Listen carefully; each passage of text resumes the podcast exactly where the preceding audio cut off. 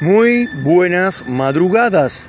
Señoras y señores, esto es Salvador de Noche, son más de las 2 de la tarde, hoy es lunes.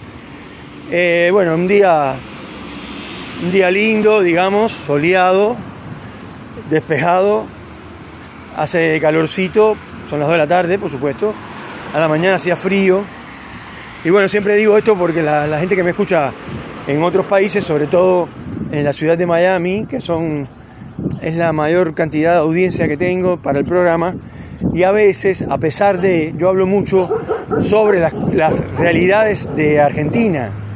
Em, o sea que no es que oriento mi programa hacia los Estados Unidos para hablar sobre cosas, eh, digamos, que le interesen más a las personas que viven en Miami, o que viven en Australia, o que viven en Japón, o que viven en Alemania, Rusia, Portugal, eh, Italia, España, Canadá, Cuba.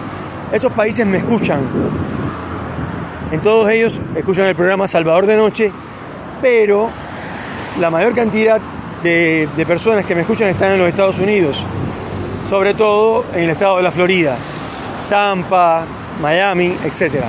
Obviamente que le mando un saludo, como siempre, a toda la gente que me escucha en, en esos lugares. Estamos haciendo un vivo, como digo yo, o sea, Salvador de Noche eh, se está, está saliendo ahora todo, casi todo en vivo. Eh, quiere decir en la, ciudad. O sea, por eso sienten los ruidos. Hay ruidos de todo un poco. Eh, y pido disculpas por eso, pero hay gente que le gusta y otros no tanto. siempre lo digo porque la verdad es que es una salvedad. Pues, estoy escuchando el programa de Salvador de Noche y resulta que hay un ruido que no se puede ni escuchar el programa, prácticamente. Entonces, yo lo que digo es, véanlo como algo inusual eh, y sobre todo porque tiene la impronta de la realidad, ¿no? La impronta de, de, que se hace, o sea, en vivo, todo improvisado, por supuesto. Y bueno, ahí estaba, yo siempre reflexiono sobre un tema que es bastante recurrente en mis programas, que es la diferencia entre los más ricos y los más pobres. Porque he visto eh, películas, esto. Yo veo mucha televisión em, y creo que no, tengo la opinión que siempre tiene la gente de que la, que la televisión embrutece, que la, televisión em, te convierte en un tarado mental, todo eso. Yo creo que si te pones a ver estos programas de, chismes, programas eh, amarillistas, eh, quizás pueda pasar eso, pero si seleccionas eh, un buen canal como por ejemplo History Channel o Discovery Channel o algo así, puedes ver o aprender un montón de cosas nuevas en la televisión. Y dentro de las cosas que yo observo o aprendo de la televisión es que la mayor parte de la población del mundo, eh, inclusive los, vamos a hablar únicamente de los clase media y los clase media alta. Uno piensa que la gente que tiene dinero viven en una supermansión, eh, pero la pregunta es, ¿cuánto puedes, eh, o sea, vos, me dirijo al que está escuchando el programa, ¿no?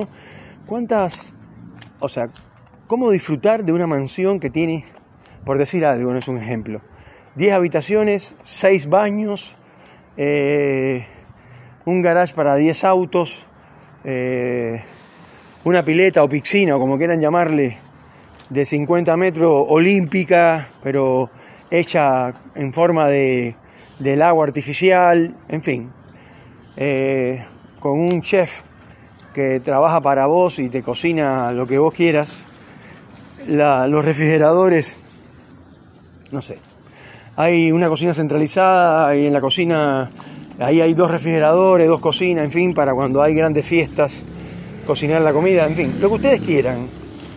Eh, toda la imaginación posible para, alguien rico. Pero ese alguien rico eh, se contamina con COVID, por ejemplo. Em, como no estamos hablando de ningún ejemplo, es un ejemplo hipotético, puedo decirlo así. Se contamina con COVID y se muere.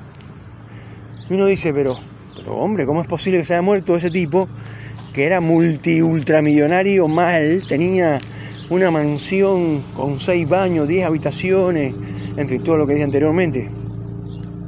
Pero se murió. Porque no todo está garantizado en la viña del Señor. Es cierto que hay de todo en la viña del Señor, pero no todo está garantizado. De hecho, la vida no está garantizada en ningún caso, ni para los ricos ni para los pobres. Ahí todos están en la misma bolsa. Y eso exactamente es como una especie de azar, digamos, para no decirlo azar por completo, es como jugar a la ruleta rusa. Porque, por ejemplo, yo puede que no tenga una mansión, que no tenga casa propia, que no tenga carro propio, que no tenga carro directamente, o auto, como quieran llamarle. Sin embargo, digamos, estoy vivo, que eso ya es importante, hay que agradecerlo, hay que agradecérselo a Dios, el que cree en Dios, yo creo en Dios. Y creo mucho más de, porque a mí me enseñaron que Dios no existe. ¿Quiénes? Me enseñaron los comunistas cubanos. Sí, ellos también tienen mucha imaginación. Entonces, a pesar de que me enseñaron así, yo siempre creí en Dios y siempre voy a creer en Dios. Sobre todo sé que Dios tiene, siempre tiene el mejor plan, el plan perfecto para mí.